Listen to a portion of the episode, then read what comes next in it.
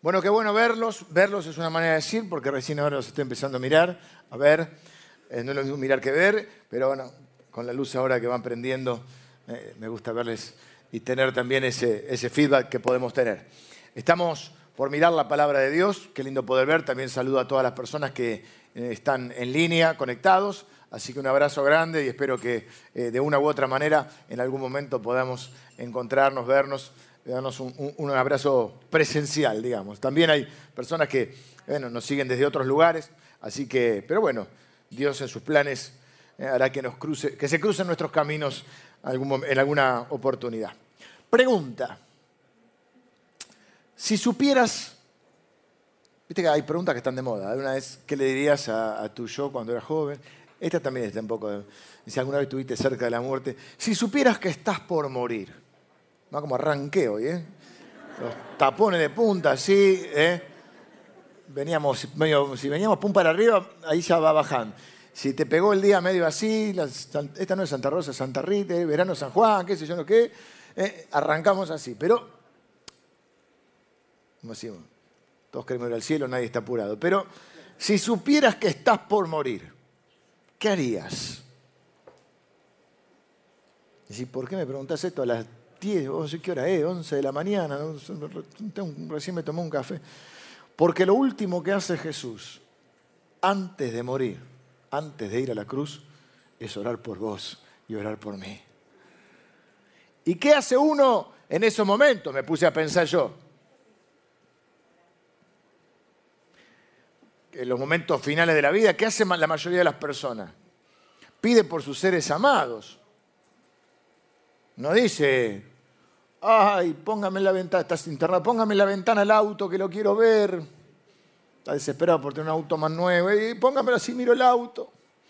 Tráigame el resumen del, del, banco, permítame entrar al home banking, a ver cuánto tengo. No, piden por, por los hijos, por los seres amados, la esposa, el esposo, los padres. Entonces, que Jesús haya tomado los últimos instantes de su vida para, orar por nosotros, me hace ver o me hace pensar, que ya lo sabía, pero es un refuerzo, cuánto me ama el Señor. Cuánto nos ama que en el último momento de su vida pensó en nosotros. Y cuán interesado, preocupado, ocupado está en el recorrido que su iglesia iba a hacer, o sea, en nuestra historia hasta el final, porque ora por nosotros individualmente, los que han de creer, pero también ora por su iglesia. Esto, en el día de hoy estamos terminando una serie, no sé si han tenido la oportunidad de, seguirla, si no está, está subida en nuestro canal de YouTube, una serie que se llama Orando como Jesús, y de alguna manera hoy viene a ser un poco el cierre. En esta serie, como nuestro modelo de vida es Jesús, también quisimos ver en la Biblia las diferentes oraciones de Jesús para aprender a orar como Él. Porque no importa cuánto tiempo tengas de, cristiano, de seguidor de Jesús, cuántas veces hayas orado en tu vida, siempre podemos seguir aprendiendo y siempre podemos seguir profundizando. Yo el día que crea que no puedo aprender más nada, ese día sí, ya estás listo. Y quiero seguir aprendiendo quiero seguir conociendo más a Dios, quiero seguir aprendiendo a orar. Vimos que Jesús, hay un montón de oraciones registradas de Jesús, a veces ora corto, a veces ora largo, a veces ora en público, a veces ora en privado, a veces tiene oraciones de alabanza, oraciones de acción de gracia, oración, de gracias, oraciones de intercesión, ora por otros, ora por sí mismo. él habla, en él podemos ver eso de de que la, vida se entreteje en la oración. Y entendemos lo de aquello que dice la Biblia de orar sin cesar, que no es que estés todo el día arrodillado al lado de tu, de tu cama, porque vivimos, tenemos ocupaciones, actividades, roles, funciones, Jesús hacía el ministerio, predicaba, es el hecho de que vivía en una relación con el Padre. Entonces de repente estaba eh, resucitando a su amigo Lázaro, eh, estaba resucitando un muerto y le dice, Gracias, Padre, porque siempre me oyes. Gracias por escucharme. Dice así, gracias por escucharme. Yo sé que siempre me escuchas, pero lo dije por lo que están acá. En otro momento está ahí en una... Ve a, algunos que creían saber mucho y vieron eso que dice la Biblia, que Dios exalta a los humildes. Y, ¿Cómo dice?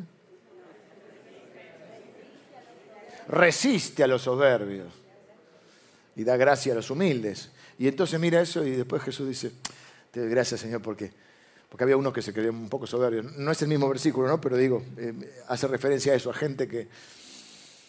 Y dice, gracias Señor porque escondiste esto de los sabios se lo diste a, los, a se lo diste a conocer a los niños. O sea, vivía conversando con Dios.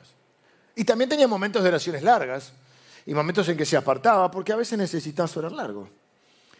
No por esto de cambiarlo a Dios ni torcerle la voluntad, sino para que, porque la oración más que cambiar a Dios nos cambia a nosotros. Necesitas fuerzas, necesitas paz. La oración te calma, te da tranquilidad, te hace ver las cosas de otra manera. Necesitas dirección, necesitas fortaleza. Y entonces en determinados momentos Jesús se apartaba y aunque mucha gente lo requería, él decía, no necesito apartarme para orar. Entonces vimos esas oraciones, las que son un poquito, diríamos, más desarrolladas, más largas. Vimos, bueno, y coincidió, porque Dios hace coincidir todo, el que justo el, Día del Padre nos tocaba el Padre Nuestro. Yo cuando armé la serie no lo tenía preparado, pensado. Y entonces vimos las características del Padre, porque lo primero que vimos, y que fue un poco la tesis de la serie, es que el concepto innovador y trascendental que trae Jesús eh, con su venida a la tierra es que Dios es nuestro Padre. Claro, decir, pero esto me va a decir si ya lo sé. Claro, ahora lo sabemos, aunque no siempre lo vivimos. Pero cuando Jesús trajo ese concepto era totalmente novedoso. En el Antiguo Testamento solo 14 veces se le menciona a Dios como Padre y Padre de la nación, pero no un Padre personal. Y viene Jesús y en solo los Evangelios más de 70 veces se dice, dice Jesús, o presenta, o caracteriza entre todas las, las palabras que Jesús podría haber utilizado para caracterizar a, a Dios, Él elige la de Padre. Ustedes tienen un padre, un padre personal, un padre que se ocupa, un padre que sabe cuáles son sus necesidades, un padre que, que, los tiene bajo su cuidado, sabe cuántos cabellos hay en su cabeza, un padre que sabe de qué cosas van a necesitar cada día.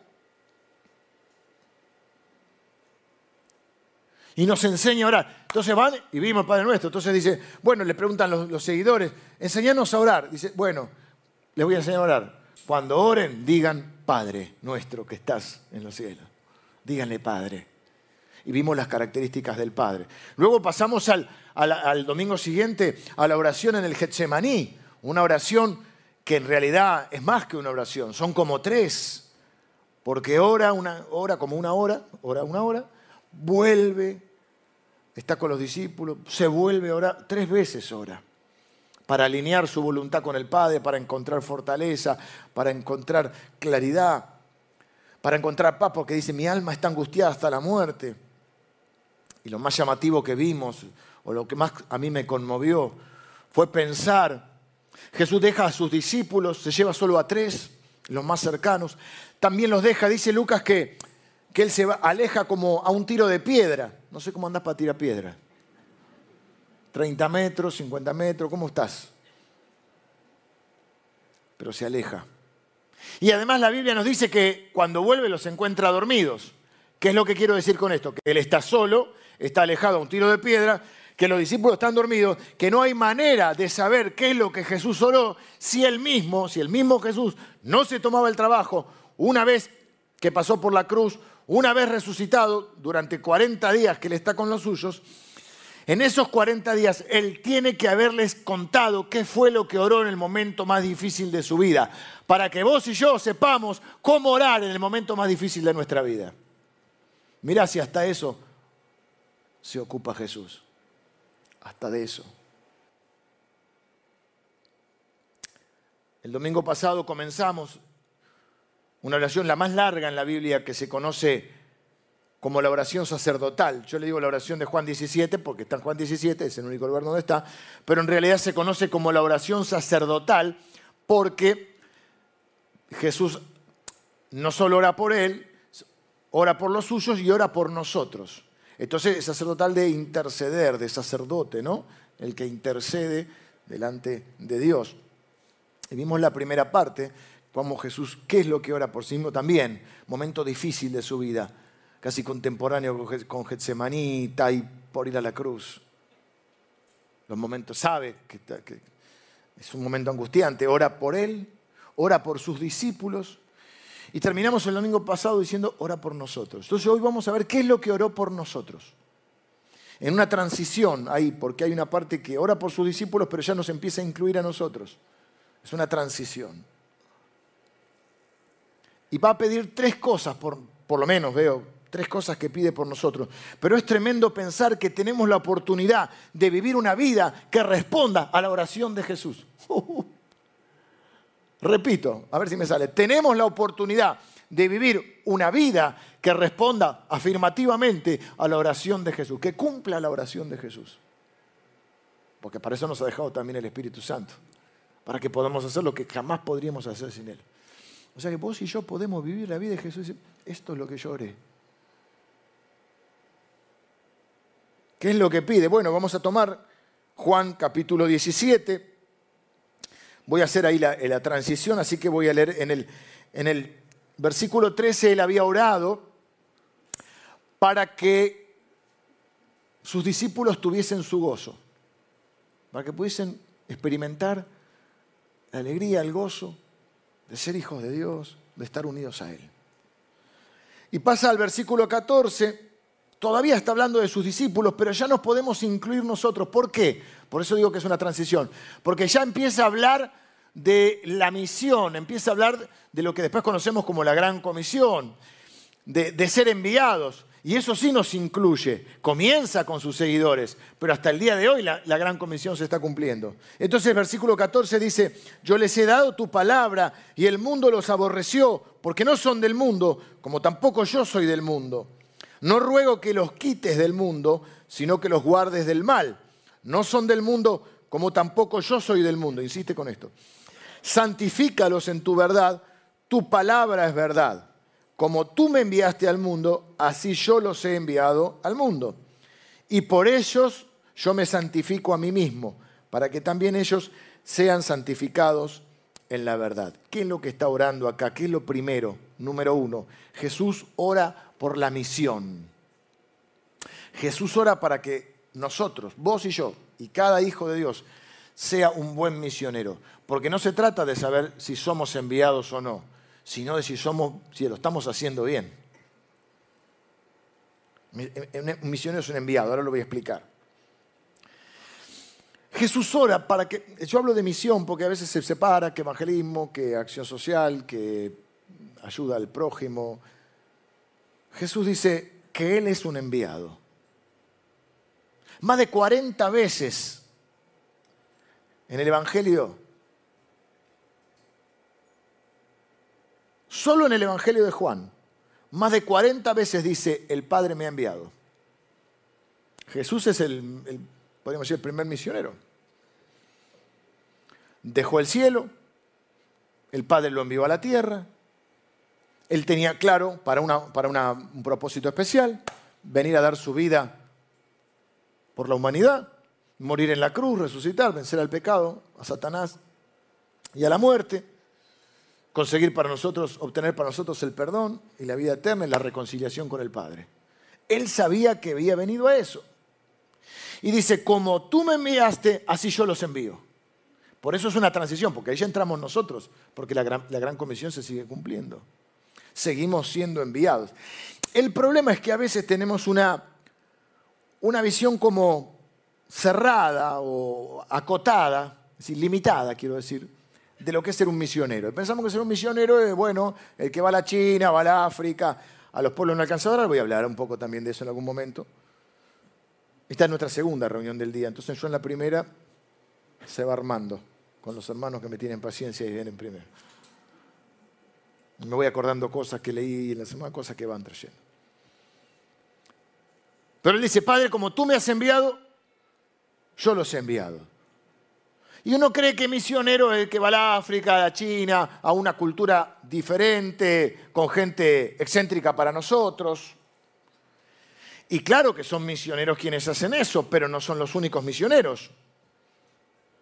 Es misionero el que va al extranjero y es misionero el que va a la vuelta de la esquina. Porque todo el mundo necesita a Cristo. Y porque la respuesta para todas las necesidades de las personas están en Cristo.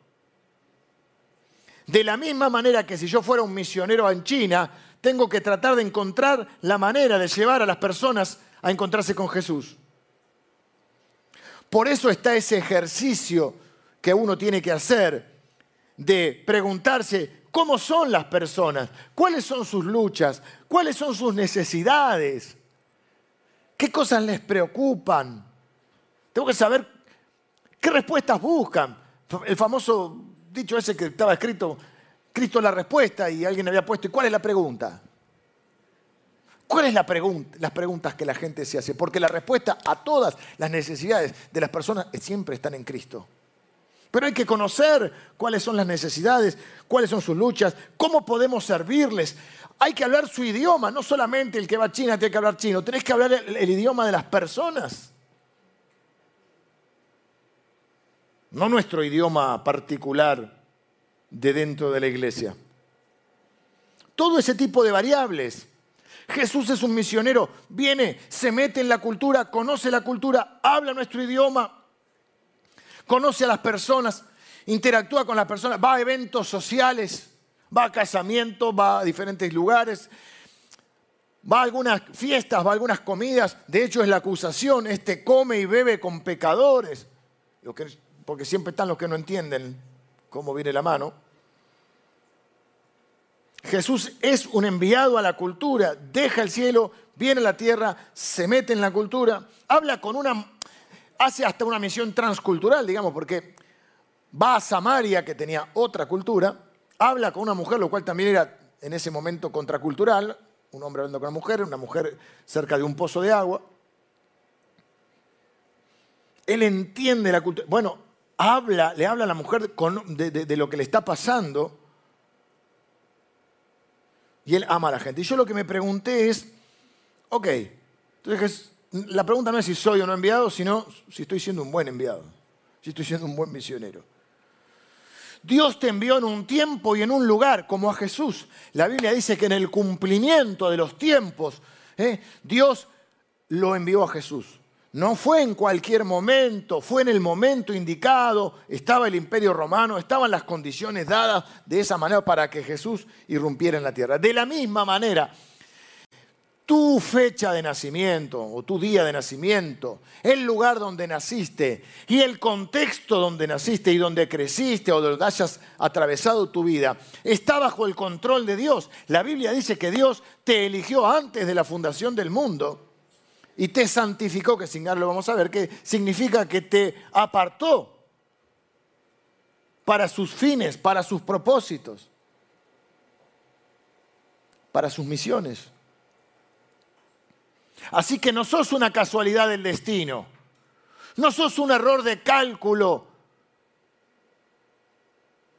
de una pareja que se estaba cuidando y le erró con los días. No sé si me explico. Son grandes ustedes. No son el fruto de una, de una noche de pasión, de locura, aunque eso puede ser el, contexto que rodeó las circunstancias. Sos el fruto del amor de Dios. Si vos crees que estás en este mundo de casualidad, vas a vivir de casualidad, pero si vos crees que estás con un propósito, vas a vivir con propósito. Dios te hizo nacer. Es lo mismo que nuestro país que siempre está de, crisis en crisis ya, lo nuestro ya es.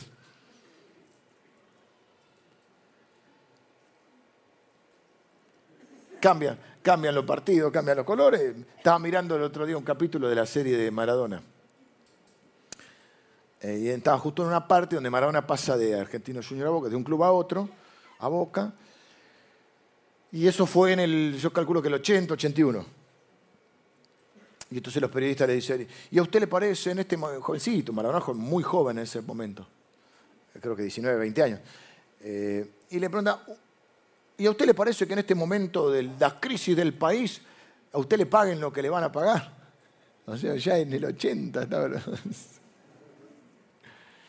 ¿Por qué digo esto? Porque por ahí vos decís, bueno, pero si yo hubiera nacido en los Estados Unidos, si yo hubiera nacido no sé, país más, Suiza. Dios pensó que el lugar indicado para que vos nacieras es donde naciste. Capaz naciste acá, capaz que no naciste acá, capaz naciste en otro país. Pero todo lo que sucede en tu vida está bajo su control. Y el desafío es que des fruto donde Dios te ponga. Y si mañana te manda a la China, pues a la China. A mí me va a costar aprender el idioma. Me puse a pensar, ¿cómo? Porque él dice, Padre, como tú me enviaste, yo los envío. ¿Cómo lo envió el Padre a Jesús? Para mí me ayudan un poco ustedes. Por ejemplo, podríamos decir, para que se entienda lo que quiero decir, lo envió con autoridad. Jesús tenía autoridad. Dice que les enseñaba como quien tiene autoridad y lo escuchaban. Lo envió con poder. El Espíritu del Señor está sobre mí. Me empoderó Dios, me ungió Dios, me apartó Dios para sanar a los quebrantados de corazón, eh, traer libertad a los cautivos, vista a los ciegos, predicar el año agradable del Señor. O sea, vino con autoridad, vino con poder. ¿Qué más? ¿Cómo vino Jesús? Amor, con humildad, propósito, con gracia. Digo esto porque yo tengo que pensar cómo nosotros podemos ser unos buenos enviados. ¿Cómo nos envía a nosotros? Yo no sé en qué momento, no me quiero enojar, pero no sé en qué momento se confundió esto. Porque si Jesús, ¿cómo dice? No me envió el Padre a condenar al mundo, me envió a sanar al mundo. Pero resulta que los enviados condenan al mundo en vez de salvarlo. Y no me quiero enojar porque todavía no almorcé. Para la noche voy a estar como loco con esto. Hoy a la noche. Claro, ¿en qué momento los cristianos, o algunos, nos confundimos y nos pusimos en jueces si no era nuestra función?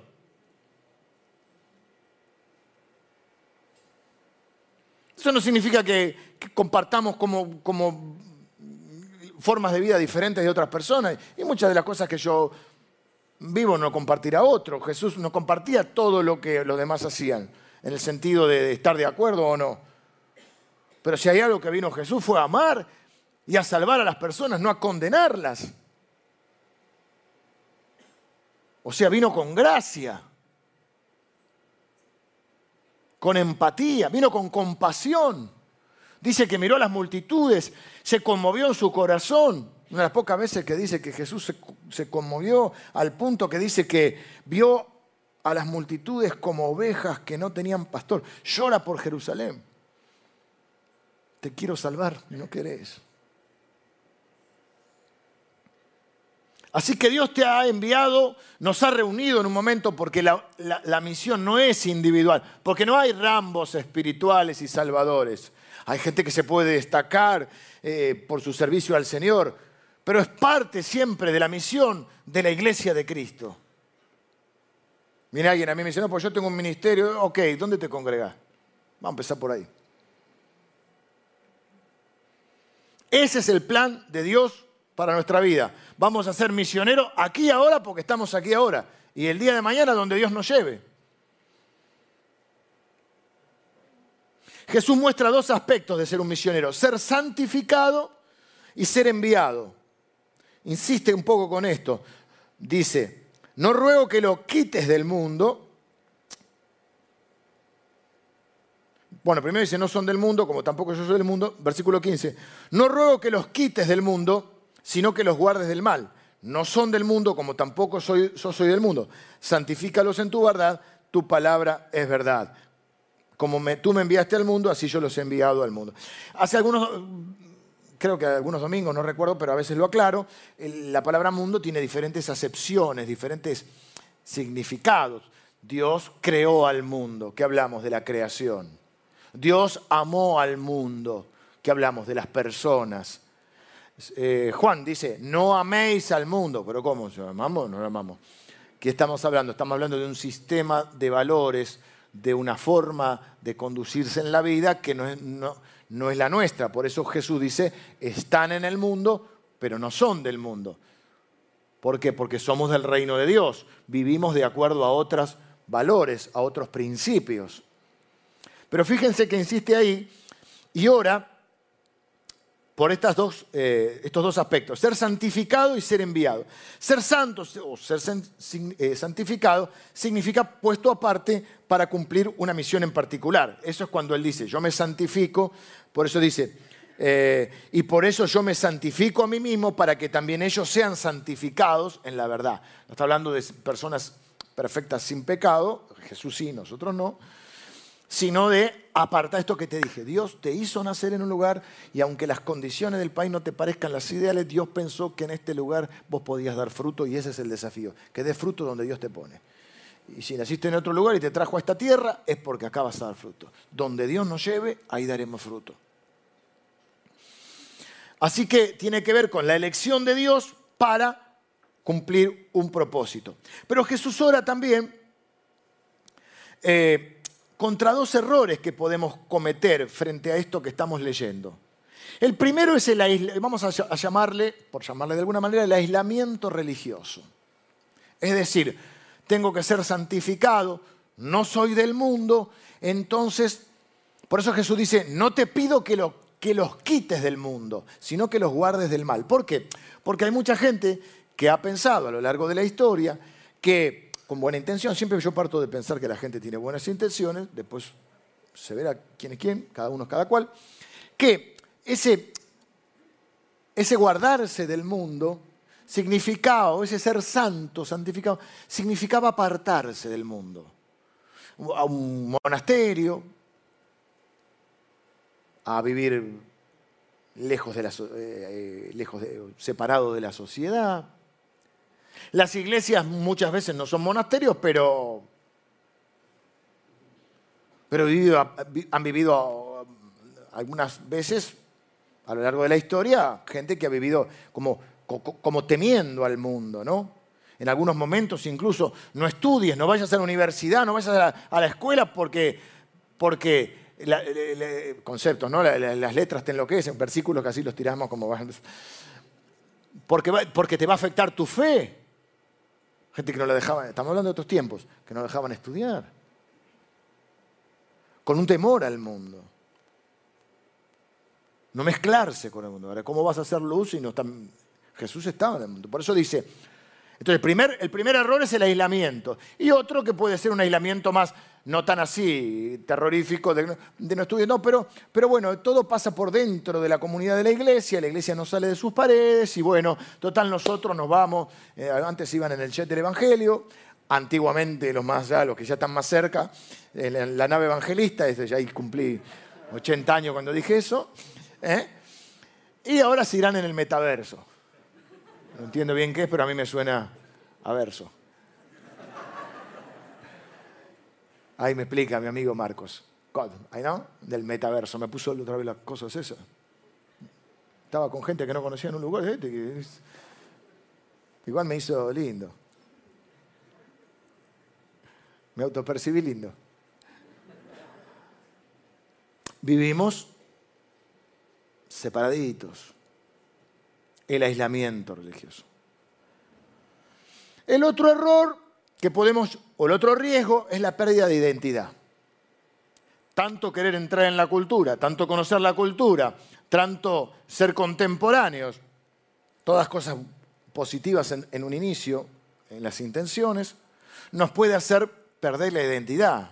Porque Jesús dice, ojo, estás en el mundo, pero no sos del mundo.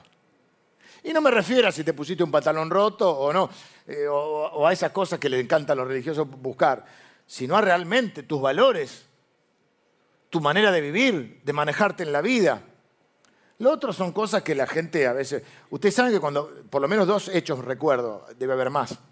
Cuando, salió el cuando comenzó el ferrocarril, lo rechazaban, pensaban que era satánico. Bueno, el Sarmiento. Eh, otro elemento, la bicicleta. La bicicleta también. Esa que era con la rueda, había que subirse a. ¿eh?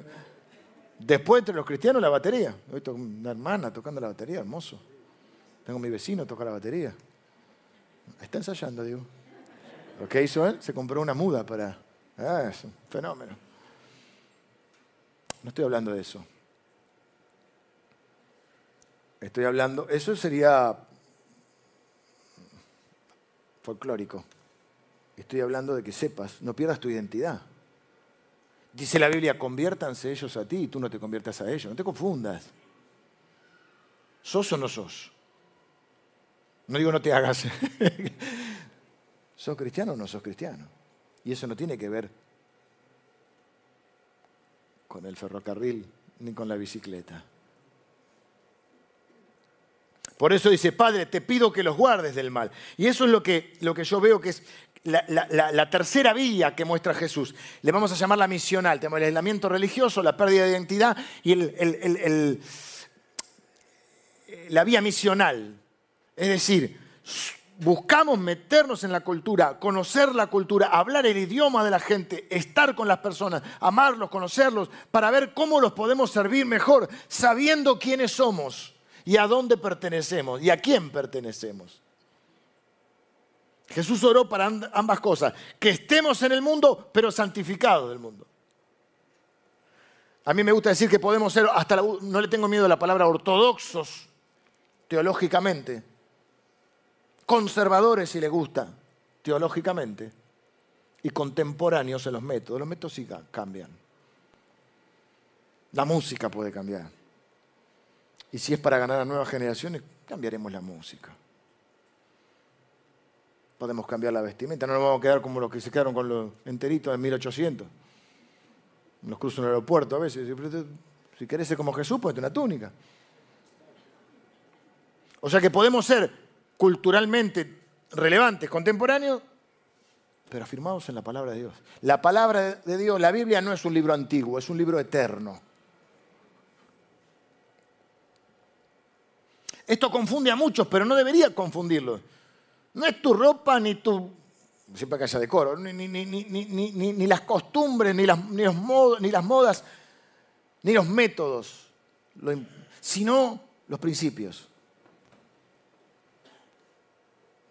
Jesús nunca pecó, pero tenía amor y amistad con personas con las cuales a veces no coincidía en su forma de vivir.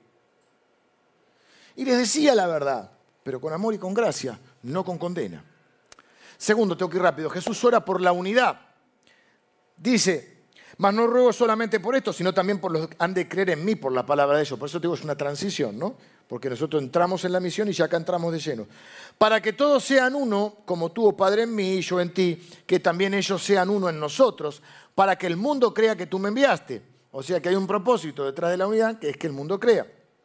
Claro, porque la gente no ve tú tanto no escucha tanto tus palabras, sino que ve más tus hechos. La gloria que me diste yo les he dado para que sean uno, así como nosotros somos uno. ¿Ven? Es redundante el concepto. Vuelve sobre eso. Yo en ellos y tú en mí, para que sean perfectos en unidad, para que el mundo conozca que tú me enviaste y que los has amado a ellos como también a mí me has amado. Si vas solo por el mundo, y si yo soy cristiano y lo vivo a mi manera, no vas a vivir la plenitud del Evangelio, porque Dios estableció, le agradó formar lo que la Biblia llama la familia de Dios, la familia donde Él es nuestro Padre y nosotros podemos ser hermanos. Necesitas amigos, necesitas compañeros de oración, necesitas hermanos. Qué bendición tenerlos. Yo me siento realmente súper bendecido de tenerlos a ustedes como mis hermanas y como mis hermanos conectados con ustedes, con todas las cosas que a veces pueden pasar, como en toda familia. Siento que pertenezco a esta familia, que soy amado en esta familia, que amo a esta familia y que aún mi familia mm, primera, no sé cómo llamarlo, es mi esposa y mis hijos, mi familia nuclear. Steve Austin. Mi familia nuclear es amada acá. Y tenemos que amar a otras iglesias y trabajar juntos porque la unidad no es uniformidad. Había una frase del siglo XVII que decía, en lo esencial, unidad, los reformadores. En lo no esencial, libertad. En todo el amor. Y son muy pocas las cosas esenciales en las cuales, diríamos, son no negociables. Cristo, su palabra, la salvación. Después, si uno le gusta una cosa, lo piensa, no tenemos por qué pensar igual en todo. Ni siquiera con nuestros hermanos más cercanos, ni con nuestros amigos. Está bueno, no, ni siquiera tenemos que pensar igual en todo con nuestro esposo nuestro esposo. Hay, hay líneas generales para poder convivir. Tenemos que pensar igual en todo. ¿Por qué tenemos que imponer nuestra posición? ¿Por qué pensar que alguien tiene absoluto, oh, soy el dueño de la verdad? Yo hay cosas que no estoy de acuerdo conmigo mismo. Claro, quizá no pienso igual ahora en algunas cosas como pensaba hace 10 años. Ahora, si Jesús es el centro, la Biblia es la palabra de Dios, y todos estamos tratando de amar a la gente y estamos tratando de ganarlos para Jesús, puede haber cierta unidad, aún en la, en la diversidad, ¿no? Pero eso hay que ser humilde también y generoso. Y si hay alguien que vos pensás que está equivocado, no lo vas a influir discutiendo y queriéndole imponer tu idea, lo vas a influir más amando y sirviendo y quizá después, quizá te pueda escuchar. Lo último que, la oración final de Jesús, lo último que ora Jesús es para que nosotros sepamos que Él nos ama. Y esto también me conmueve, porque dice, em, yo en ellos y tú en mí, para que sean perfectos en unidad, para que el mundo conozca que tú me enviaste y que los has amado a ellos, como yo también, como, em, como también a mí me has amado. Padre, aquellos que me has dado, quiero que donde yo estoy, también ellos estén conmigo, quiero estar con ellos para que vean mi gloria que me has dado. Acá también está hablando del reencuentro. Porque me has amado desde antes de la fundación del mundo. Padre justo, el mundo no te ha conocido, pero yo te he conocido y estos te han conocido y han conocido que tú me enviaste. Y les he dado a conocer tu nombre y lo daré a conocer aún para que el amor con que me has amado esté en ellos y yo en ellos. Jesús quería que supiésemos que Él iba a la cruz por amor a nosotros que Él iba a dar su vida por nosotros, que iba a resucitar, que iba a volver al Padre y que iba a compartir la gloria ahí con el Padre y que nosotros pudiésemos ver esa gloria. Nos recuerda que para el cristiano este mundo no es su hogar. Hace algunos tiempos en pandemia y tuve una predicación que creo que se llamaba algo así como un hogar lejos del hogar. La iglesia es nuestro hogar mientras estamos en camino. Hablábamos del camino. De hecho, los cristianos se llamaban los del camino hasta que llegamos en camino a nuestro hogar final.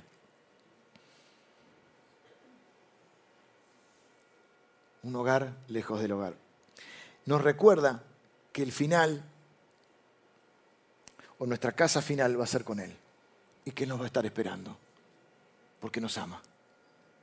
Y la misión estará completa y estaremos juntos. Por eso yo soy muy optimista. Yo en este punto creo que la oración de Jesús se está cumpliendo que ya en parte se cumplió y que en parte se está cumpliendo.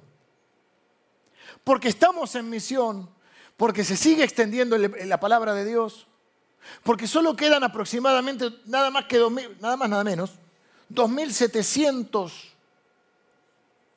no les quiero mentir, porque este es un dato que me tiraron esta semana, 2600, 2700 por ahí, no llega a 3000 pueblos no alcanzados. Es más, hay un proyecto global mundial que de alguna manera me voy a sumar, porque ya me picó el, bichito, que es que en los próximos 10 años alcanzar a esos pueblos.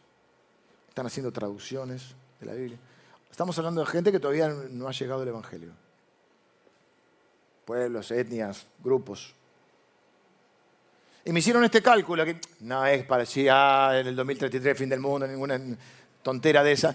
Pero si, si ponemos que Jesús nació en el año cero, aunque este es discutible, porque uno dice que nació en el 3, otro dice, hay una, con la fecha hay una controversia, pero ponele en parámetro, si nació en el año cero. La gran comisión comenzó en el 33. Jesús a los 33 años. Eh, es un juego esto de, fechas, ¿eh? no, es para que nadie diga en el 33 viene el asteroide y se acaba el mundo. Pero vamos a poner, en el 33 Jesús va a la cruz, resucita, da la gran comisión, comienza la gran comisión. En 10 años estaríamos en el 2033, se cumplirían 2000 años de la gran comisión y se podría llegar a cumplir la gran comisión. De que todo el mundo pueda haber oído el Evangelio. Lindo desafío. No te veo tan entusiasmado. Pensé que ibas a estar... Ah, Pero ¿qué quiero decir? Soy optimista porque creo que se está cumpliendo la gran comisión. Y que si nos ponemos de acuerdo, en 10 años hay que llegar a... Y además, bueno, ni hablar del Internet y todo esto, ¿no? Que te escuchan de la Antártida, de, esto, del otro lado.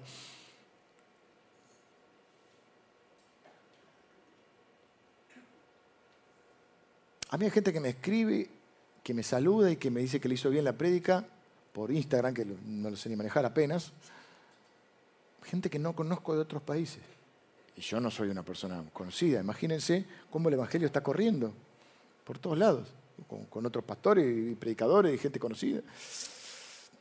Así que en parte la, misión se está cumpliendo. Yo creo que más allá de algunas diferencias que todavía y de grupos más, más combativos, hay un deseo de unidad, hay un deseo de, confraternidad entre hermanos, de que nadie, de, que no, haya tantos que crean que tienen toda la única verdad y que son los únicos. Hay un, estamos hablando de cristianos, ¿no? de la unidad del cuerpo de Cristo. Y también creo que la, iglesia está madurando en el punto de, ir creyendo, que vamos hacia la misión final.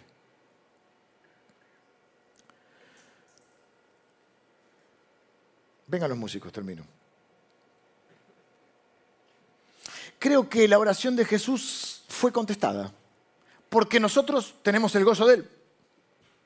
Espero que lo tengas, los cristianos. Estamos en misión, estamos en misión. Estamos juntos, estamos juntos. Sabemos que Jesús nos ama, sabemos que Jesús nos ama.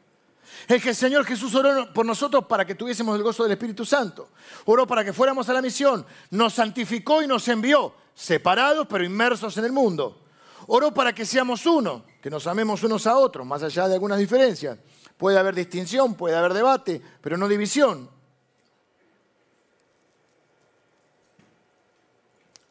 Y oró para que estuviésemos afirmados en el amor, porque la única manera de mantenerse fiel y de servir a Dios no es por miedo, sino es por amor. Por eso quiero cerrar con esto. Me puse a pensar esto. Empecé y dije, si fuera el último día, el último día no, si supieras que son los últimos momentos de tu vida. Yo no sé cuánto tiempo vamos a vivir. La verdad que no lo sé. quizá podamos, porque uno dice el 2033, el asteroide en el 2044, y dice, no, sí, el fin del mundo va a ser en el 2100. Ponele que uno diga. Bueno, para el 2100 mi fin del mundo va a ser antes. ¿Qué me voy a preocupar? ¿Qué quiero decir con esto? Que no importa la edad que tengas, tampoco quiero preocupar. Decimos, todos queremos ir al cielo, nadie está apurado, está claro. Pero también dije, todos sabemos que vamos a morir, pero nadie cree que va a morir. ¿Qué es lo que quiero decir? Yo no sé cuántos años de vida me quedan. Pero hoy venía en el auto, hoy y ayer también, y estos días. Pero más que nada hoy cuando venía para acá, pensaba, Señor, tengo 52 mi mamá, que seguramente me está viendo y no puedo decir su edad porque ella dejó de cumplir hace años. En un momento me preocupé, pensé que yo era mayor que ella.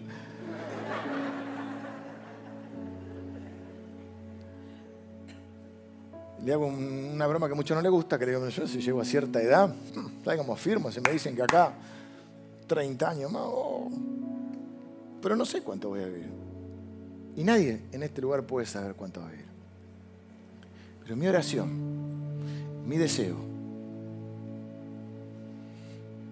Y lo que le dije al Señor hoy mientras venía para acá, Señor, que el tiempo de vida que me quede, yo lo pueda vivir con integridad, lo pueda vivir con fidelidad, lo pueda vivir con humildad y que yo pueda ser una bendición para la, gente que se cruza en mi camino, empezando por lo más cercano.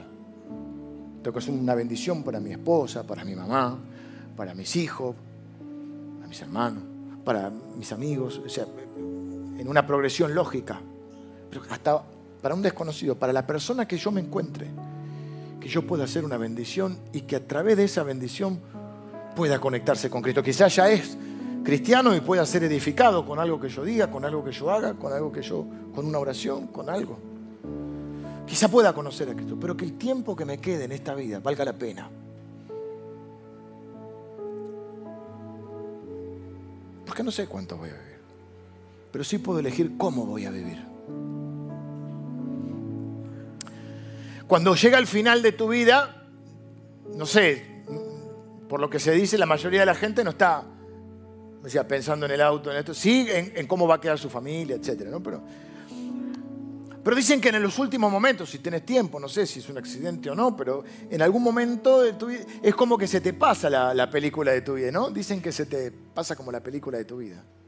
Y uno ha cometido muchos errores, por supuesto, y lo seguimos, seguiremos cometiendo. Pero llegar a ese momento final, sin arrepentimiento, no me refiero a no arrepentirnos de las cosas que hicimos mal, me refiero a sin el arrepentimiento de decir, no viví para Dios, porque en ese momento ya no podés cambiar nada. Ya no podés cambiar nada. Y quiero llegar a ese final. Les dije el domingo pasado, creo. He sido cristiano. Soy cristiano. Y voy a morir como un cristiano. Y quiero llegar al final y si me pasa la película y bueno, habrá arrepentimiento de cosas que hice mal, no estoy diciendo eso que no. Pero la línea general llegar al final es decir, bueno, hasta acá ya. Viví para, Dios. Trate de servirte, Señor. las palabras de Pablo, ¿no? He, peleado la buena batalla. He acabado la carrera, he guardado la fe. Quizá algunos de ustedes ya, obviamente, por ahí muchos de ustedes viven para Dios, no estoy diciendo que no, y tienen este deseo en su corazón. Pero a mí me pareció que en esta oración de Jesús era una buena manera de poder terminar hoy orando por las otras iglesias, por nuestras iglesias hermanas, para que sus ministerios crezcan, para que amen y crezcan en la palabra, para que, para que prosperen, para que podamos ser de bendición para ellos, teniendo la humildad de poder aprender de otros y también poder ayudar a otros. Pero creo que es un buen momento para que algunos de nosotros recordemos esto, reafirmemos esto. Y digamos, Señor, no importa si tienes 30, 40, 50, que los años que me queden en esta vida, yo los pueda vivir como un hijo tuyo. Miren, cuando mi hijo sale, ya es más grande, cuando salía, yo siempre le decía, hijo, vos sabés qué apellido llevas.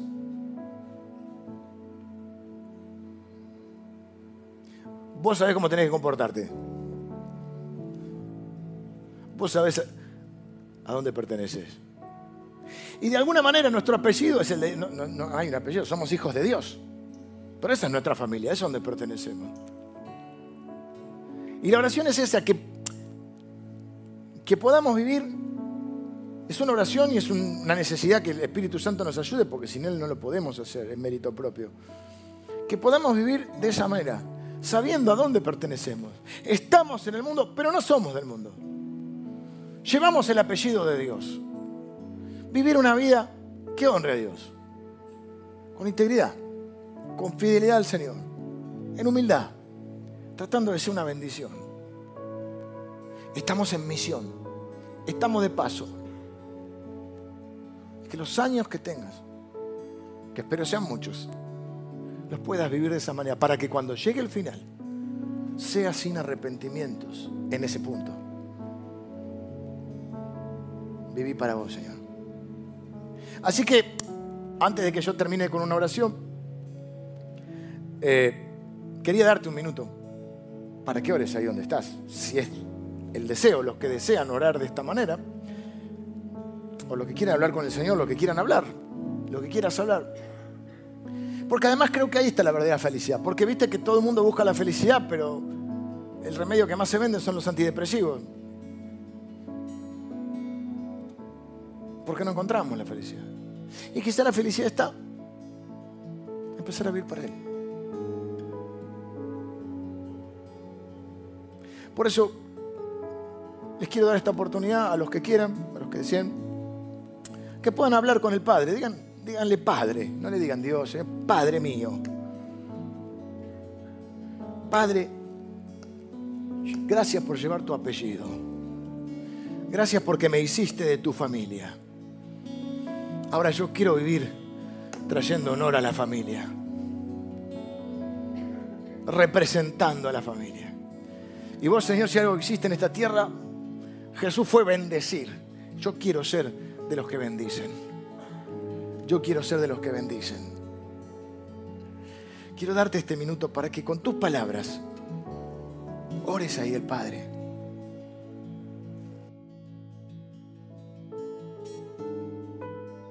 Señor, Padre nuestro, Padre nuestro, Padre mío, te doy gracias, te doy gracias, Padre mío, por haberme dado tu apellido, por hacerme de tu familia, Señor. Te doy gracias por, por nuestro hermano mayor Jesús. Te doy gracias por mis hermanos y mis hermanas en este lugar, a los cuales amo y me aman y me hacen la vida más linda. También te doy gracias por los hermanos que no están en este lugar, pero que nos une tu espíritu, nos une tu palabra, nos une nuestra fe. Señor, en especial quiero ahora orar primero y bendecir a las personas que están en este lugar, a mis hermanos, mis hermanas en este lugar y a aquellos hermanos y hermanas que están siguiendo la transmisión. Señor, y que están orando de esta manera, diciendo, Señor, yo quiero ser un buen representante de la familia. Yo quiero vivir con integridad, Señor, en fidelidad a ti, ser una bendición. Señor, renovamos nuestra oración, nuestro compromiso, nuestro deseo.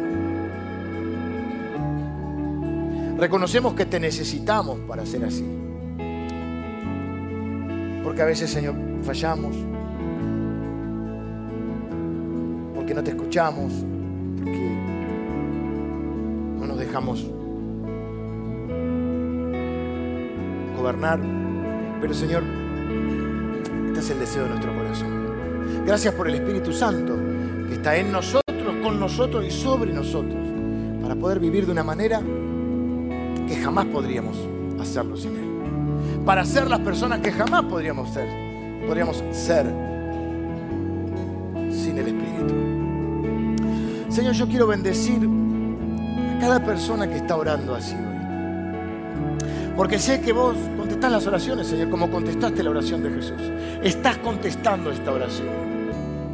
Porque estamos en misión, porque nos amamos unos a otros, porque sabemos que nos amás y porque sabemos que nos vamos a encontrar y anhelamos ese día. Hasta ese día te pedimos seguir en fidelidad, hasta que te veamos cara a cara, Señor. Señor, oramos por las iglesias, hermanas para que les podamos servir con humildad, aprender de ellos y en lo que podamos ayudarles, para que prosperen, para que crezcan, para que avancen, para que Cristo sea glorificado en muchos lugares. Señor, y en especial te pido que en este lugar, que podemos pasar nosotros, el tiempo continuar, pero hasta que tú vengas, Señor, en este lugar, el Evangelio sea predicado hasta que tú vengas. Cristo sea levantado en este lugar hasta que tú vengas, Señor. Señor, una vez más, bendigo a cada hermano, a cada hermana que está orando, dedicando, consagrando su vida para ti, Señor. Los años que nos des de vida en esta tierra, los queremos vivir para ti, Señor, para honrarte a ti. Oramos en el nombre de Jesús. Amén.